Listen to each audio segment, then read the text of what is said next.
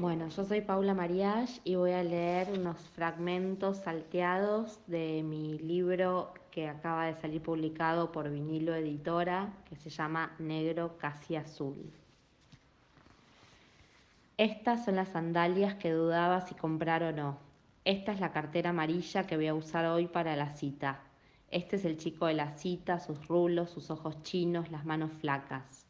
Este es el bar donde vamos a pedir dos cafés que pagaremos a medias. Este es el tiempo que se está llenando y pasa. Estas son las plantas que cuido poco pero crecen igual.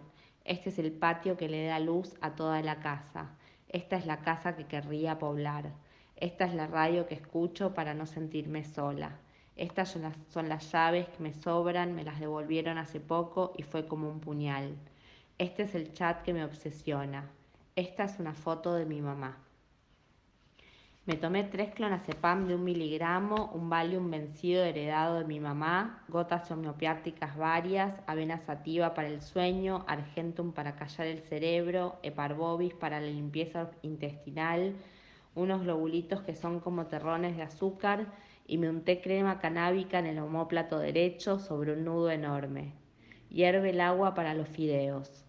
La segunda inseminación es mañana cerca de las 11.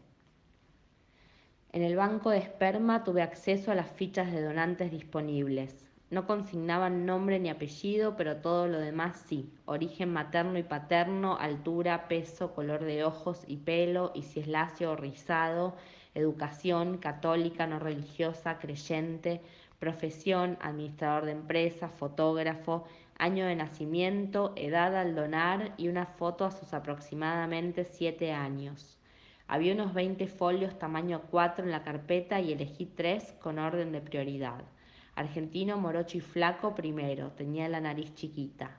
Venezolano de piel oscura y ojos negros segundo. Y tercero, otro argentino castaño y alto para compensar mi metro sesenta. La sala era chiquita, blanca y pulcra, digna de una clínica privada de vanguardia, cuyas pacientes son de clase media alta. Solo había un escritorio de oficina donde también se sentó la chica que me atendió y acercó la carpeta. Dijo que el que yo había elegido era el más lindo, que tenía ojos claros, aunque en la hoja blanca figuran marrones y en la foto se ven negros. Están achinados por la sonrisa capturada en la foto y a mí me pareció percibir un hoyuelo o me lo inventé Pensé en un nene lindo y también pensé en un chico que podría gustarme.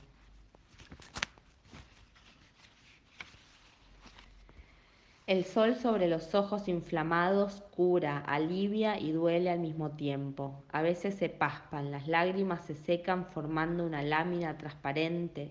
Respirar al sol y sentir que algo vuelve, que seguimos acá, casi a salvo, aunque el bienestar está en el infinito. La herida todavía sangra, mi cuerpo lo sabe y no me permite ir muy lejos. Todo acá, cerca, chiquito. Cuán hambrienta tiene que estar una hormiga para el esfuerzo que implica devorar el vegetal que arrastra. No tengo ni la mitad de esa fuerza de voluntad. El cuerpo no olvida con facilidad y se vuelve pesado. Todo es enorme y yo, como una hormiga que se pierde el bocado, la que se queda atrás, no sé a dónde quiero llegar. Ayer me hice un análisis de sangre. Los resultados ya están, pero no sé interpretarlos. Le escribí a mi médico. Es para saber si está todo bien con mi ovulación. Soy la misma que una noche recibió el llamado de la policía. No quisieron decirme que mi mamá estaba muerta. Un día cualquiera te estás depilando o leyendo un mail del chico que te gusta. Le escribís, fue lindo bailar lento. Una anécdota más de todas las que conforman el relato de tu historia. En un minuto puede cambiar para siempre tu personalidad y lo pensás mientras te mirás al espejo, pálida, te vestís, no sé qué ponerme, no queda nada, aire. La división de las cosas fue un trabajo duro, pero yo soy muy eficiente, así que me sirvió para mantenerme activa y organizar lo que más me gusta. Hice un esquema en Photoshop con dibujos, con fotos de todos los cuadros para que la repartija fuera más sencilla y un Excel con las medidas de los muebles. Con eso podíamos sentarnos en cualquier lugar y marcar con las iniciales lo que se quedaría cada una. Le pregunté a mi hermana qué haría sin mí, que soy tan prolija y organizada, y respondió, me llevaría todo yo. Cuando lográbamos ir a lo de mi mamá, con sus cosas todavía ahí, nos desarmábamos. Mi hermana se tiraba en la cama a llorar y yo hacía de contrapeso ordenando las copas de cristal, la porcelana y también sacaba fotos de todos los objetos que no iba a ver nunca más. Al volver a mi casa con algunos cachivaches me sentía vacía. Había pasado horas con mi hermana tratando de ser justas, buscando equivalencias entre un objeto y otro, pero en definitiva las cosas no eran más que cosas.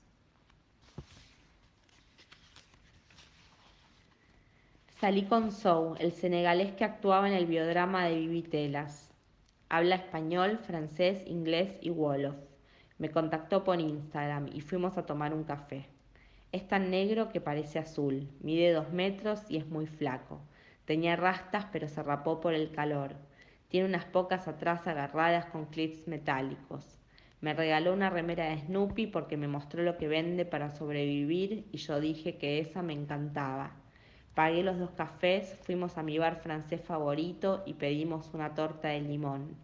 Me dijo, qué linda sonrisa tenés, y en mi cabeza se repitió la frase como en el espejo de un ascensor.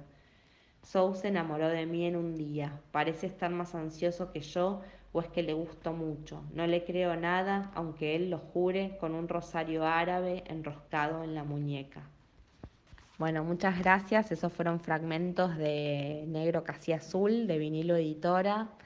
Y una sugerencia para escribir, eh, más que una consigna, es eso, es una sugerencia. Escriban con lo que tienen a mano, el lenguaje que usan coloquialmente, los objetos, las cosas que hacen durante el día, alguna cosa que les haya pasado en el pasado.